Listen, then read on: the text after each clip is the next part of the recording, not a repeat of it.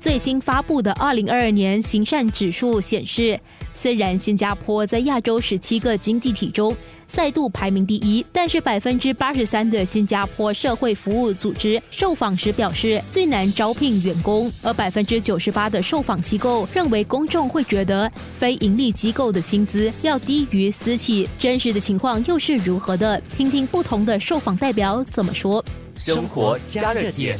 现在相当的困难，所以我们本来是要开设多几间分社，服务更多的病人啦。所以我们停在十四间的，本来是二十间，只是两个原因啦。一个是我们筹款的力度比较困难，第二个是员工现在也比较难找了，流动率比较高了。还是有一批人现身的，很多人觉得当初我接这个班的时候，他觉得我待不久嘛，都在讨论这个问题。现在待了四五年，还是有一批人啊，为做回馈啦、善良感恩的目。目标去生活的，我们有义工嘛？义工他是完全都不领薪的，有有时间就来帮忙。然后另外一边我们在这里叫职工，职工通常是比外面的薪水便宜百分之十左右啦。当然我们也要从另外一个角度来帮助他们呐，就是福利这一块帮助他们呢。还是有一些现身的人，就是你要去找了。我们现在一百一十多位同事啊，如果你单开到二十个来讲，你还要多出五六十个了。我觉得目前找五六十个同事，不是说没。也有可能，只是会比较困难呐，要用比较长的时间呐。所以我们这疫情的时候还开了两间分社，一个是蔡厝港，一个是红山嘛，而且是大的分社了。和善记卓顺发主席一样，善良社执行总裁李才明深信，还是有人会愿意加入非营利组织工作。我没有这方面的担忧。我们的雇佣福利薪资是会比一般有盈利的公司来的少，自然的。可是我们很庆幸还能吸引到有热心和还有才华的人加入呃善良社。我深信他们是认同我们的使命，帮助有需要的同胞而接受这份工作的。所以我认为做善事对于心灵的回报是不能用现钱。前来衡量的善良社计划负责人曾美琪在入职前优先考虑的不是薪资问题，家人和朋友在知道他在非营利组织工作后，都认为他非常伟大。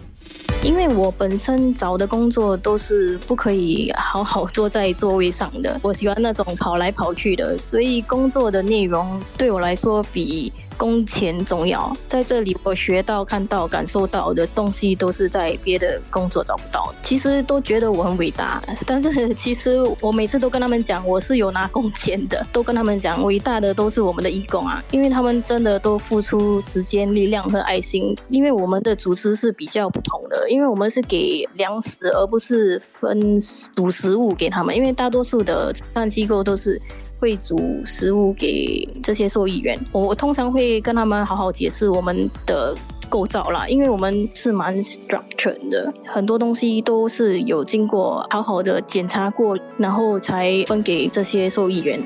社会学专家、凯度公共咨询公司政策主管梁振雄博士认为，除了薪资福利外，非营利组织能给予加入的人员其他的回馈，一个长期的职业发展。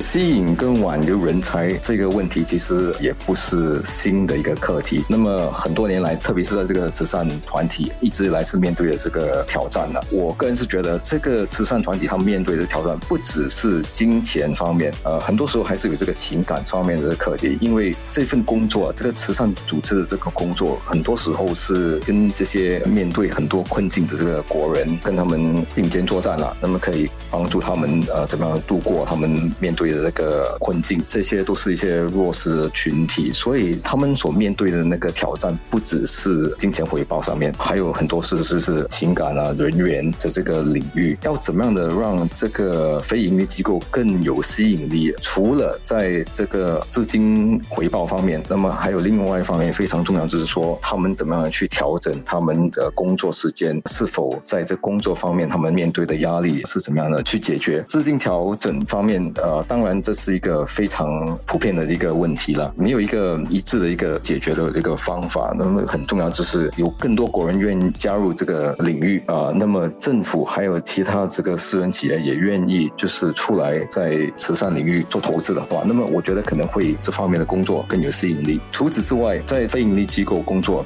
啊，这个人力职场个人发展必须有一个轨道，而不是一个短期的一份工作，参加这个机构两三年，而是他是否有一个职场的个人发展的轨道。就是说我在这边工作了五年、十年，我可能会提升到主管，管理某某一个部门。所以不只是一份工作，而是它有一个更长期的一个轨道。同样的，这个非盈利机构它有一个发展蓝图吗？在整个领域方面，未来的呃十年、二十年，它的状况是怎么样？明天就让一位善记的医师来说一说，加入非营利组织能为他的医师生涯给予哪些帮助。生活加热点。